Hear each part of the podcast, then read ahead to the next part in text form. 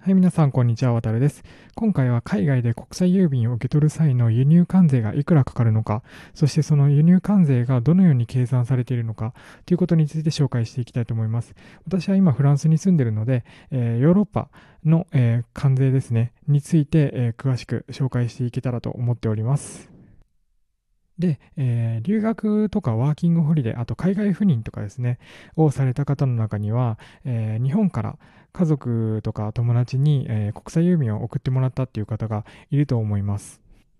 で、その国際郵便もそうなんですけども、えー、日本から、えー、EC サイトですね、越境 EC サイトなどを利用して、えー、何かの商品を輸入した場合っていうのも関税がかかってきます。でも、実際に輸入税を支払わされたっていう方や、いや、私は支払わなくても OK だったっていうえー、方、同じ条件でも課税された方とされなかった方っていうのが存在していて、えー、仕組みや税率などを調べても難しい文言が、えー、文言で説明されていて、分かりづらいと思った方も結構多くいると思います。私もその中の一人だったんですね。で、そこで今回はフランスや日本の郵便局、えー、税関などに、え、実際に電話で問い合わせて、えー、得られた情報とか、あとはフランスで国際郵便を受け取る際の輸入関税、え付加価値税の仕組みですね、を調べてみたので、え可能な限り分かりやすく、え説明できるように頑張っていきたいと思います。えで海外といってもいろんな国があってその関税についていろいろルールがあるので、えー、今回のお話しするのはフランスをメインにお話ししていきたいと思います。でフランスで荷物を受け取るには主に2つパターンがあると思うんですね。1つは日本の家族や友達から国際郵便を送ってもらうパターン。あとは日本の EC サイトで買った商品を海外に転送してくれるサービスを使って、えー、輸入するパターンですね。先に、えー、どういった場合に輸入関税がかかってくるのか、えー、答えを先に言ってしまうと、内容物の代金と送料を合わせた金額が45ユーロ以上であれば輸入関税、付加価値税がかかってきます。では、今言ったように日本から送った国際郵便の内容物の代金、送料を合わせた金額が45ユーロ以上なら、えー、いくらえー、税額が課せられるのか、そこがすごく気になるところだと思うんですけども、えー、45ユーロ以上なら税金がかかるというところまではよく情報として上がったりしてるんですけども、えー、税率や細かいところまで、え掘り進めていくと難しい文言とか法的な言葉がいっぱい出てきて、えーと、もう調べるのを諦めようかなって思ったりとか、私も実際したんですけども、え今後の役に立つので気を取り直して、日本の郵便局とか、あとは税関などに電話で問い合わせてみました。フランスの関税っていうのは付加価値税、えー、もあって、えーと、EU 圏内で定められている関税率、えー、いわゆる EU 関税率っていうものに基づいて計算されているんですね。で、すべてのものに、えー、課税率っていうのが統一されているのかっていうと、そういうわけではなくて、一つ一つ一つの種類が分類されていて、それぞれの品目によって税率が異なってきます。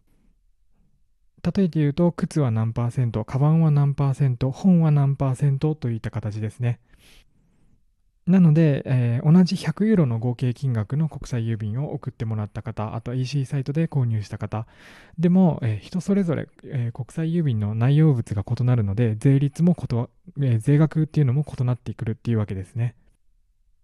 で、えーと、日本の EC サイトで買った商品を海外に転送してくれるサービスっていうのは、具体的にどこでもっていうサイトとか、あとは楽天グローバルエクスプレスっていうサイトがあります。えー、日本の商品を買って、それを代わりに荷造りして、えー、海外の住所に転送してくれるっていうサービスですね、えー、そこには各国の関税などについてはあらかじめご確認お願いしますというふうに、え個人個別で、え確認して、受け取るときにいくら関税がかかるのかっていうのを確認してくださいと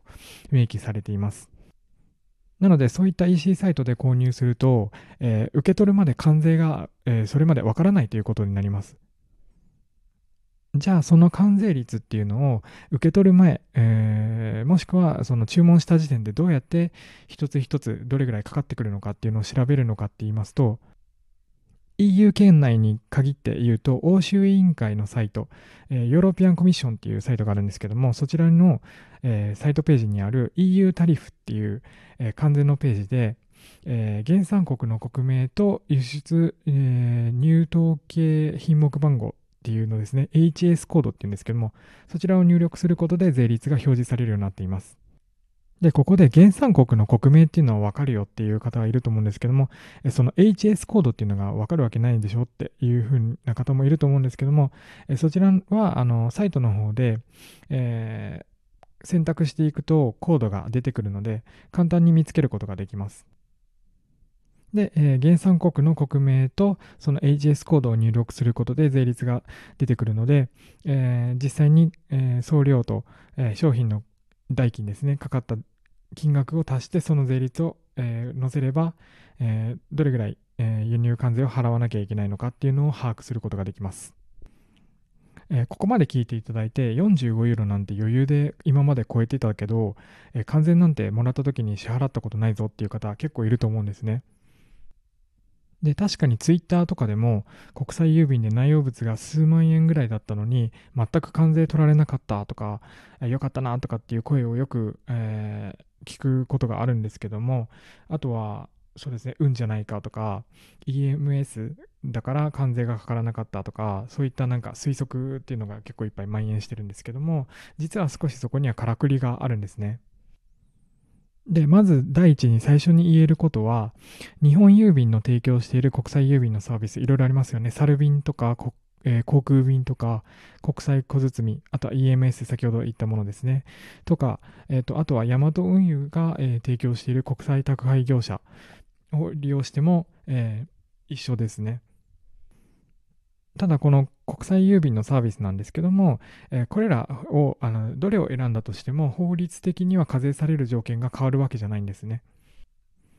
じゃあなんで45ユーロ以上、えー、金額があったのに関税がかからない人が、えー、結構多くいるのかっていう状況、えー、その理由の多くの、え大きな理由の一つは、え税関の検査能力に限界があるっていうことなんですね。確かに日本からの国際郵便だけじゃなくて世界中からいろんな荷物がそこに届くわけなので、えーと、少し手間がかかっても全部内容物を確認するっていう作業をしているともう1日で終わらなかったりとかもう一つの荷物だけで何ヶ月かかったりとかっていうことが、えー、そういう問題が生じると思うんです。なので、今えー、今までこの関税がえー、払わなくてよかった、ラッキーだったって思ってる方は、本当に、えーと、そのチェックがされなかったっていうことっていう認識でいいと思います。ただ、その DHL とか FedEx とかっていう国際宅配業者っていうのがあるんですけども、こちらはよく商用目的で使われることが多いっていうことで、チェックされて課税される可能性が高くなるって言われています。で、国際郵便の場合だと、えーとその荷物がどういった種別のものなのか、例えば商用目的のものなのか、ギフト、贈り物なのかというふうにチェックするところがあると思うんですね。その場合に、えーと、例えば商用目的とかってチェック入れると、その課税対象にチェックが入ったりするので、えー、必ず、えー、家族から送られるもの、まあもちろん贈り物ですよね。嘘じゃないので、それは、えー、チェックしていただいていいんですけども、贈り物っていうところに間違いなくチェック入れていただくことで、えっ、と、課税されにくい状況を作ることができます。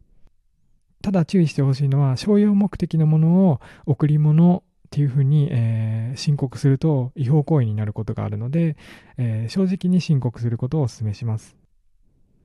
で、ここまで聞いていただいた方で、えー、なんか関税とかって結構計算するのめんどくさいし、受け取るときに支払う金額が大きくなったら嫌だなって思う方もいると思うんですけども、えー、以前の、えー、配信でお伝えしたように Amazon グローバルっていう Amazon が提供している、え、サービスがあるんですね。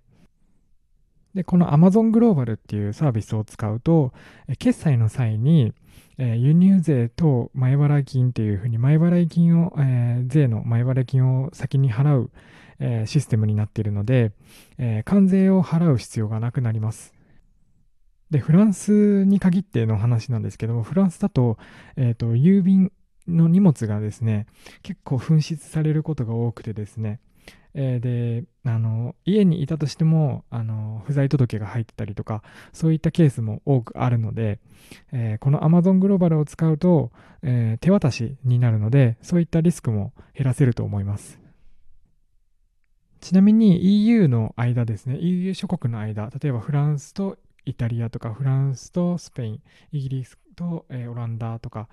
イギリスは EU 抜けてしまったので申し訳ないですけど、違いますが、えーと、そういった EU 諸国間でのもののやり取りっていうものですね、は関税制度によって、あの関税が課税されないようになってるんですね。えー、あと、事業者の場合、日本から海外へ物を輸出するときには、日本の消費税がかからず、えー、輸出輸出先の国で購入する段階で現地の消費税、付加価値税っていうのがかかります。でフランスの付加価値税ですね、は、えー、標準税率が20%で、軽減税率は未加工の農水産品などで10%、本や食品などが5.5%などとなっています。で、今回はフランスを主にえー、紹介してきたんですけども、えーと、世界各国の関税率っていうのを知りたいという方は、えー、ワールドタリフっていうサイトがあるんですけど、そちらであの関税率っていうのを求めることが可能なので、えー、ユーザー登録必須なんですけども、もちろん、えそちら登録していただけば使えるので、ぜひ活用してみてください。それでは今回はここまでとなります。今回もお聴きいただきありがとうございます。また、え次回お会いしましょう。さようなら。